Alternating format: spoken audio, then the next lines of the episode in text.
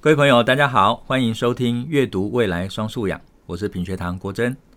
生生有平板在去年秋天开始实现了，教育现场也感受到新的教材跟教法所带来的冲击。啊，我最近演讲哦，也能够感受到老师在现场上面迫切而且很期待能够有一些经验分享的焦虑哦。最近台湾终于出版了第一本因应这个焦虑的专书，叫做《教出双阅读素养》。这本书呢，是由清华大学的陈明磊教授以及我们的好朋友品学堂文化长邱美珍一起完成，而且呢，它刚刚上市。今天我们也请美珍来到 Parkes，跟各位谈谈这本新书到底是一本怎么样的书。来，欢迎美珍。国家好，各位听众朋友，大家好。嗯，哇，美珍之前就听你在谈跟明磊老师啊、呃、合作的这本书哦，那很快我们就看到这本书终于上市了哈。那我想，很多听众应该会很好奇，这本书谈双阅读素养，那到底是什么意思？双阅读素养这件事情，可不可以做一点说明？嗯，好，首先我想先问果真哦，嗯，你觉得你现在的阅读量是比以前多，嗯、还是比以前少？多哎、欸，嗯，怎么说？呃，以前大概就纸本为主吧，但是现在纸本之外。数位平台上面阅读的资料，在不知不觉中好像已经多过于纸本。而且我看过几个研究报告哈，我们一天平均的阅读量大概是八万字，我们没有意识到有读那么多，对不对？那实际上在八万字里面有将近八成的文字，我们现在都从数位载具上面读到，所以阅读的真实面貌跟我们原先的经验已经不太一样了。尤其有很多在数位平台上面阅读的内容，是我们不自觉的就阅读了那么多的量哎。对，嗯、呃，因为我们会划手机嘛，对。然后我们工作上我们会从电脑连接网络去获取工作上需要的讯息，嗯、所以就是如同你所说的，我们现在其实实际上的阅读量，呃，比以前纯粹的纸本时代嗯要多很多哈、嗯。因为纸本时代，如果你要读七到八万字。就是读完一整本书，对，一本书平均就是七八万字啊。对对，但是我们现在其实每天的阅读量都比一本纸本书还要多。嗯，嗯，另外一方面，其实这里面还包括了很多影音的讯息，嗯嗯，就是影片的讯息，嗯，或是 podcast 等等。所以呢，双阅读素养好的意思就是要如何从我们。读到的纸本跟我们读到的数位载具上面的资料里面获取我们要的资讯，嗯，而那个资讯是能够对我们的学习，或是对我们的工作，或是对我们人生里面其他面向是有助益的，嗯，嗯，那所以双阅读素养主要就是要培养这样的能力，嗯，那这样能力呢，对一般大人来说。可能不是那么有结构的容易学习。哈，但是呢，同样碰到这种资讯洪流的，除了大人之外，还有包括我们在学校里面学习的孩子们，嗯。嗯，所以我们的孩子们每天在这种资讯洪流之下，是更需要去学习如何在这样的资讯之海里面。去获得自己想要的资讯，而且能够辨解辨别其中的真假，嗯，而且最后到最后是可以对自己的学习有注意的。嗯，所以这个就是双阅读素养最重要的一个原点。嗯，在这边，嗯，美珍刚才这样子讲哦，让我回想到，其实台湾从素养导向教学开始，还有前面的准备阶段，所有的教学目标都非常贴近社会的真实情境跟啊。呃改变的趋势。如果我们回顾过去这十年，台湾阅读教育从二零一零年开始啊、推动的晨读十分钟哦，当时呢是鼓励孩子啊、培养阅读兴趣哦，然后养成阅读的习惯。那接着呢，第二个阶段我们就导入的阅读策略的教学，让孩子有能力、有方法，能够进行有层次的理解。那接下来就是多文本的阅读、主题阅读。探究式的阅读、互文性的阅读，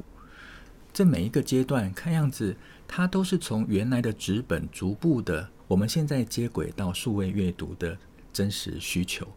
因为我们现在在网络上面做搜寻，你下一个关键字，如果在过去啊、呃、Google 上面，你随便下个关键字，在短短的零点几秒的时间里面，可能出现的就是上百万条的连接，你每点进去就是一个大量文本的内容。所以，这个跨文本的阅读还有这种在阅读里面进行比较，甚至要去检核资讯来源的正确与否，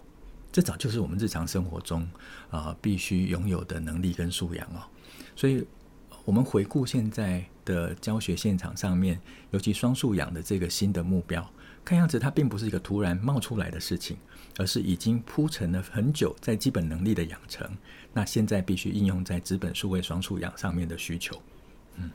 的确。刚才国珍在回顾台湾这边进行阅读素养的教学的历程里面，我不自觉的脑海里面就浮现了其中一个非常重要的推手，就是柯华威老师。是，嗯，柯华威老师呢，其实他在推动台湾的阅读素养的时候，他心心念念的其实是秉持着他曾经看过的联合国教科文组织里面他提到的几个关于阅读的论述。嗯。其中最打动你我的，应该就是阅读是人权，人权这件事情，嗯、学习是人权。是，嗯，那在联合国这边教科文组织，其实他也在二零零五年的时候，他有提到一件事情：网络时代的学生需要学习怎么样使用资讯与通讯科技来看到就是世界的更多的面貌。以及掌握在网络上面发表意见的能力。嗯，他特别提到发表意见，是因为很多时候我们在网络上面，我们常会接收很多讯息，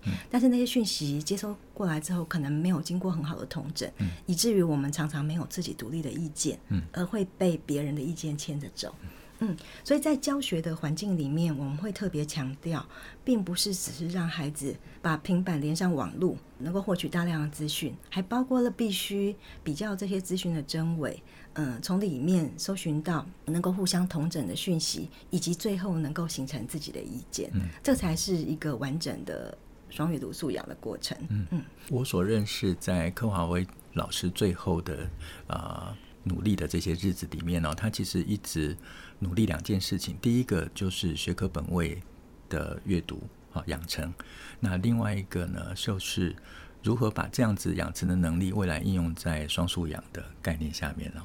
所以的确如美珍刚才所说的，我们刚才回顾了台湾过去在十年来的阅读素养的教学推展历程。那我们也看见了，生生有平板，其实对应了数位纸本双素养的基础建设。学生都要有平板，他才能够有机会在课堂上面借由老师的引导去建立跨越纸本跟数位的两种阅读样态，那成为他同时能够应用跟展现的场域哦。那这里面看起来就像是一个阅读的旅程一般，哦，往未来的旅程。呃，美珍跟明磊老师这本书呢，我其实在读的时候就觉得它像是一个旅程一样，而且这本书在啊规划跟编辑上面，我觉得非常有意思的是，它分成了三个重要的阶段。第一个，它先定义了什么是新的文盲，好，那第二个呢是提醒我们什么是优读者，那接下来要如何从优读者培养出优读者，再进一步成为优学者。那我想这本书的架构哈非常清楚。那可不可以请美珍呢，再做仔细一点的说明？嗯、这本书的作者明雷老师呢是清华大学的教授，呃，他也是柯华威教授阅读研究中心的主任。在过去十几年来，他一直长期跟柯老师一起工作，所以对于阅读素养跟双阅读素养这件事情，可以说他是直接传承了柯华威老师的论述，还有他的想要做的。一些事情，所以这个书哦，为什么会有这个三段式的旅程呢？其实也是我跟明兰老师一起讨论之后的结果。所以主要提出论述的是明兰老师，那我这边呢是作为一个应用者的角色，也就是呢，在过去的一年里面，我们因着明磊老师这个论述呢，我们也运用我们品学堂的资源。在教学现场这边召集了老师来参加大概二十场左右的研习，所以从研习里面呢，我们得出了老师们在现场是如何可以应用合适的资源啊来进行双素养教学。所以这段过程呢，呃，我后来其实也都就是能够分享在书里面让大家知道。这边的三段式的论述呢，第一段叫做新闻盲。嗯，看到新闻盲这三个字的时候，国珍会怎么想？新闻盲哦，我就会想到 Elvin Toffler 所讲的那段话哦。二十一世纪的文盲不是那些不会阅读跟书写的人，而是那些无法学习、不愿意学习跟不重新学习的人。的确，嗯，新闻盲的意思呢，在现在并不是指不识字的人。对，嗯，虽然的确。呃，台湾的识字率虽然已经很高，但是还是有一些年比较年长的长辈，嗯、他们是不识字的，好，但比例已经很少很少了。但是新闻盲讲的不是不识字的人，而是在我们现在这个资通讯发达的时代里面，他没有办法透过呃这些资通讯的科技获取正确讯息的人，好、嗯，叫做新闻盲。所以仔细的想来呢，我们可以分成就是大人跟小孩这两个族群来观察，嗯。嗯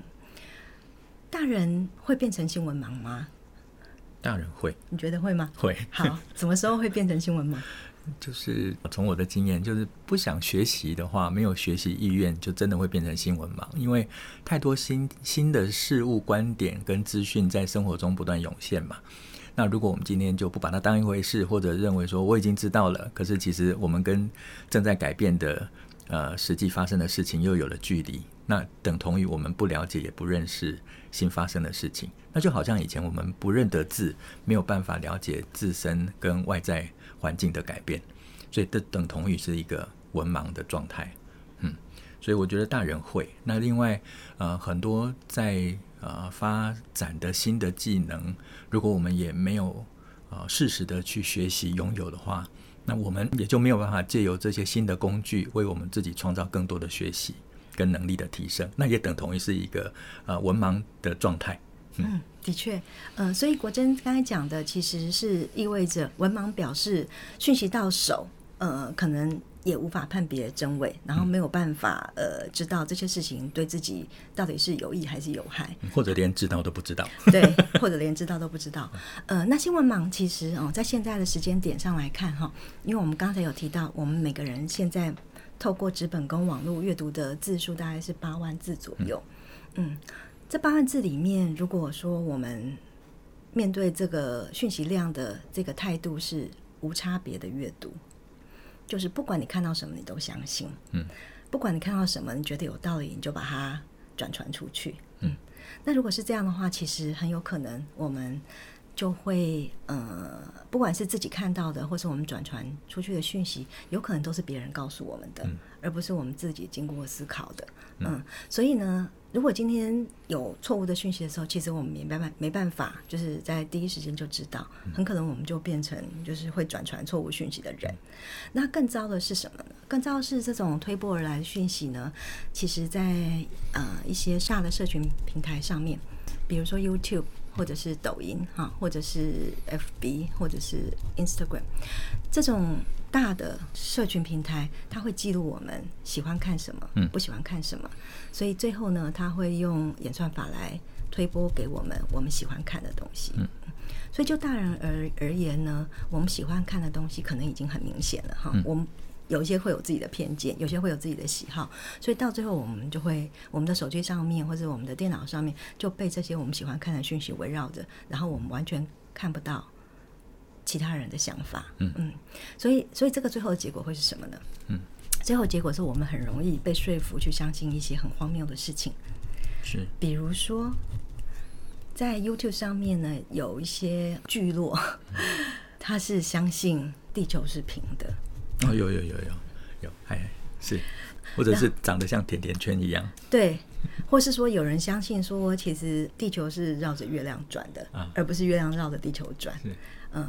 这些事情我们刚开始听都觉得很荒谬，嗯，嗯，可是当有个人心里面觉得说，哎，这有可能是真的，然后他去找寻更多讯息的时候，他就发现 YouTube 会推播更多这方面的讯息给他，对，嗯，所以呢，其实，在一些纪录片里面有记录，就是。这个人他认知转变的过程，就刚开始他觉得这不可能，但后来他慢慢被说服了，然后最后他跟周遭的朋友或是亲人、家人分享的时候，每个人都觉得他疯了。嗯，但是因为在现实社会里面找不到认可他的人，他就回头再去网络上面寻求慰藉。同温层，对，同温层。嗯，后来就发现说，哎，真的有很大一群人是相信这个，而且他们一年还会聚会，对对对，聚会至少一次，而且那里面有一些其实还是。知识分子哈，或者是比如说是富豪，嗯，嗯，所以他就更加确信了这件事情。所以我们可以说，他就是呃，发展出一个因为演算法而创造出来的平行宇宙，嗯，嗯，可以这样讲。是。那这样的事情呢，发生在大人身上呢，当然我们都会觉得很不可思议，呃，但是我们对大人还是寄予一点稀薄的希望，就是至少我们在整个受教育。知识成型或认知成型的过程里面，我们是有多方资讯的，嗯，所以呢，我们的认知的基模里面，其实它还是有可能，哈，会有这个自我修正的机制，嗯，有一天他可能会发现说，哦，原来我错了，嗯，是，最近好像就有一本书叫做《原来我错了》，然后是畅销书，但是如果这样的事情发生在小孩身上，就是当一个小孩他长期都在阅读同样的资讯。然后长期有人告诉他，比如说地球是平的，在他认知还没有成型，他的知识还不够多元化的时候呢，这件事情有可能就会变成他真的相信世界就是这样子，或者是说我的国家最幸福。对，北韩那本书，我的国家最幸福，我的国家最幸福。是，所以呃，同样是新闻盲呢，它发生在大人身上，有可能只是一个暂时的状态，有一天会发现哦，原来我错了。但是如果发生在小孩身上，他有可能就会变成他认知里面非常根深蒂固的一部分。美珍，如果听你这样讲的话，哈，我可不可以做比较啊、简要的整理啊？你来看看我这样的认知是不是对的？哈，嗯，其实纸本数位双素养它并不是一个新的东西，它新的原因是因为过去我们的阅读只针对纸本，但是现在的阅读把数位领域也加进来了。那呃，纸本会发生在阅读理解上面的问题，跟应该具备的素养，其实在数位领域里面也同等重要，甚至更为重要。因为纸本在阅读单篇纸本的时候，不会旁边有个视窗，你就点它，会突然跑出其他的东西出来。搜寻上面也没那么容易，因为除了在图书馆或者你找了一堆书，同时在书桌上打开来，我才能够做多文本的阅读跟比较。可在数位平台上面。呃，从资讯来源的广泛到容易跨不同的视窗就找到不同的资料，同时在网络上面、呃，荧幕上面进行阅读，它的复杂度是相对高的，而且在资讯来源上面要去检核也相对是难的，因为过去的出版其实再怎么样，它可能出版社或者是某些学术机构，它会做初步的审核。好，所以我们在阅读的内容里面比较有一个客观的可靠度。可是现在在网络上面所看到的东西是非常非常的多样而复杂，所以纸本阅读的能力如果好，进入到数位环境的阅读，相对遇到的问题或能够建立的认知也就更为啊明确而清楚。所以纸本的能力会出现的问题，在数位领域阅读也会出现同样的问题，但因为那个系统上面更加复杂，所以那个问题会更。更大，那自己更没有觉察，甚至刚才你所说的，我们惯性会让我们自己又回到那个我们认同的，或者是我们所认知的那个团体里面、群体里面，然后我们就一直在里面认为我们是对的，没有觉察到原来我们在理解上是错误的，是可以这样理解吗？所以双素养其实跟纸本素养是一致的，只是它应用的场域是更为呃贴近真实的生活，也更。连接未来会发展的趋势哦。那我刚才讲说，问题是一样的。坦白讲，阅读素养里面有一个呃情况，就是说我们在理解上面不是一个客观理解的过程，而是我们单纯就只相信别人所说的是对的。好，这以前柯老师就讲说，如果我们对外在世界的认知是全然建立在别人的观点之上，那这个人就失去了独立自主跟他个人的人权。其实我们的故事里面很早就讲这件事情，就曾生杀人这个故事嘛，嗯，就是重复反复告诉你他杀人，他杀人了，然后连曾生的妈妈都相信，天哪，我的小孩杀人了。所以啊，双素养看起来它不是一个全然新的东西，而是一个更为高度应用性。或者是需要更为在阅读素养上更为精熟的能力，可以这么说吗？嗯，可以。嗯、呃，尤其是现在目前所谓的双素养，它牵涉到纸本的文本跟数位上的文本，嗯、跟数位上的资讯，所以它要做到的最后的结果，其实是透过嗯、呃，我们总要透过种种努力，哈，就是让我们的呃在教室里面的孩子，他最后能够做到，不论是纸本或者数位，他都能做到有差别的阅读。嗯，什么叫有差别的阅读呢？不论是针对纸本或是数位的资源，他能够去搜寻跟浏览，他能够鉴别真伪，哈，评估哈，然后他能够去整合，嗯。最后呢，他能够组织跟呈现，嗯，就像我刚我们刚才最早讲，就是要形成自己的意见，嗯，呃，那形成自己的意见之前，当然就是你必须先有一个批判思考作为前提，你才知道说我的意见跟跟前人的意见有什么不一样，嗯，啊，哪些是现时现地，嗯，我经过检验之后我得出来的结论，嗯，嗯，那为什么形成自己的意见很重要呢？柯老师其实也有讲了，就是其实这就是形成。民主政治的一个基石，嗯。嗯，民主政治里面非常仰赖公民的自省跟公民的倡议，嗯。嗯，所以即使呢政党的轮替有不如人意的地方，但是因为公民是的位阶是高于政党之上，嗯，所以公民如果只要可以经过他的醒思跟提出意见的话，公民永远有可能去修正政党所犯下的错误，或者是去。补足就是政党做不到的事情，所以嗯、呃，这个也是柯老师一直以来的论述，就是其实我们的素养教育是民主政治的基石。嗯嗯，这个也是我觉得非常深刻的一点。嗯嗯，哎，这回应了这个嗯，在阅读上面常常被家长提到一个问题哈，我是这么回复很多家长说，我们孩子现在好像理解能力让人担心哦，我反而看法是，呃，理解能力让人担心是个现象。但真正的问题呢，是我们的孩子不善于思考。嗯，就是我们的孩子在阅读里面呢，就是单纯相信别人所说的，或者没有用自己的能力再进一步的去理解他这么说背后的原因跟为什么说的这么有道理。所以，我们不会在中间进行进一步的思考。那在数位阅读里面啊，呃，几个重要的过程，第一个当然要形成问题，第二个要有呃，你想要知道什么。那接着会为你想知道的去找到关键字，或者是找到一种关键的嗯说明，然后你借由这个关键的条件呢进行搜索，它就会形成一个非常广泛的阅读范畴。但这个广泛是精准的主题。那我们在这个主题里面呢，要进行多文本的阅读，然后逐步的形成建构出我们对这件事情的看法。但是是借由别人的论述进行思辨之后，那才能够建立自己的想法。这的确是一个非常。啊，自主性的阅读也是一个孩子具有独立思辨能力的表现。对，那如果透过刚才的国珍讲的这个历程呢，其实我们就进一步从优读者变成优学者。优学者是，嗯，优学者就是有能力可以自主学习的人。嗯嗯。那这边其实我们不免要讲到最近很流行的 ChatGPT，哦，对不对？我想我们俩也都玩过一阵子了。对，所以最近呢，呃，我好像有听到，呃。国珍有提到，嗯，ChatGPT 这边如果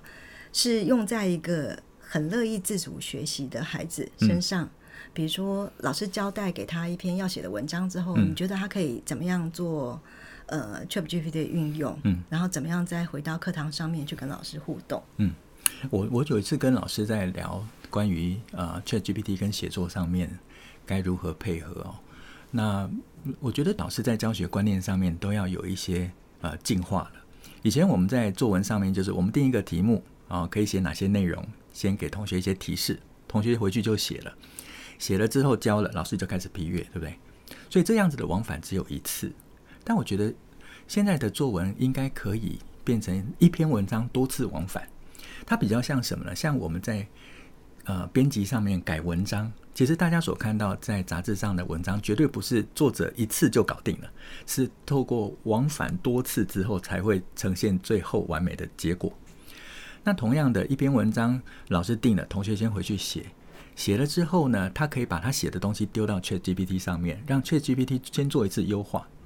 那他把这个优化后的 ChatGPT 再带来到学校，然后也把他自己写的带来到学校，他把两个都拿出来，然后。接着，同学再把这个优化过 ChatGPT 上面内容再做一次调整，但这个调整呢，是如何把自己原来属于自己的观点，让它再更清晰的在新的版本里面被呃书写出来。那另外一个是在字词上面，也可以借由这个已经修改过的版本，自己再做一次呃调整的时候呢，从这里面再做一次书写上面的修正。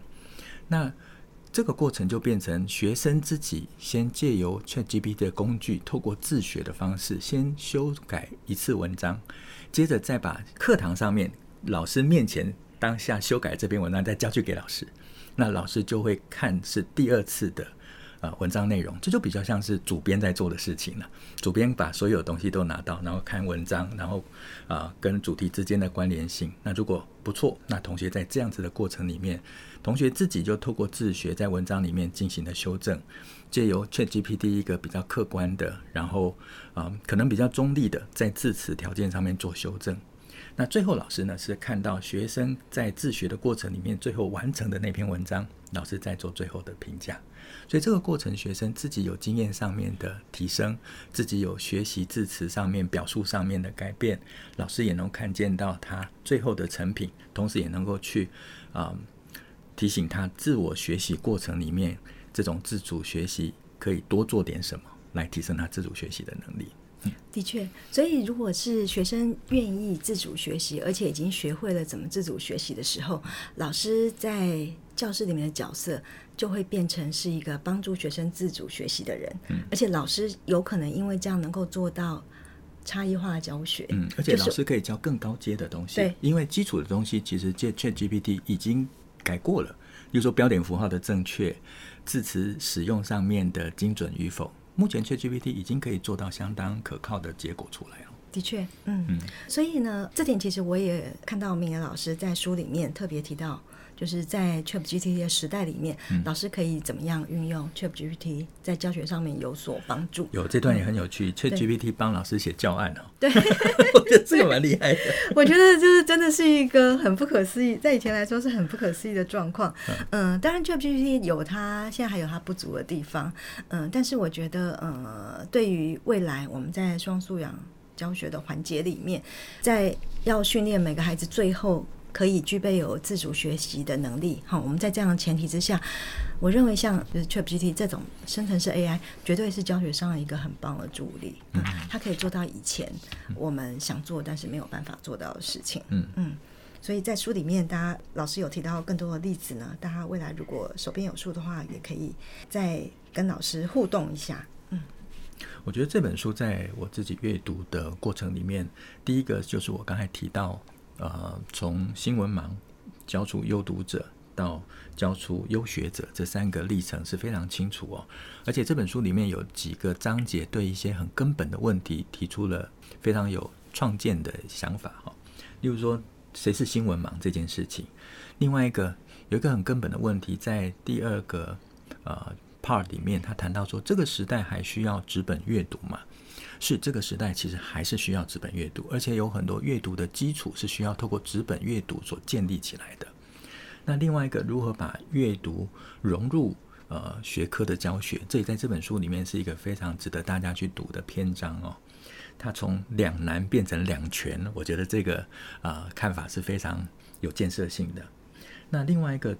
在教出优学者里面呢，他谈到说，运用多文本往数位阅读迁移，而且从单文本到多文本的阅读理解的展现，我觉得这个也是帮助我们从观念过去的纸本单篇文章阅读，进入到多篇文章的阅读，在迈入数位环境底下的啊阅读，这是一个很重要的过渡过程。我觉得在这些篇章里面都提出了非常有建设性的建议哈。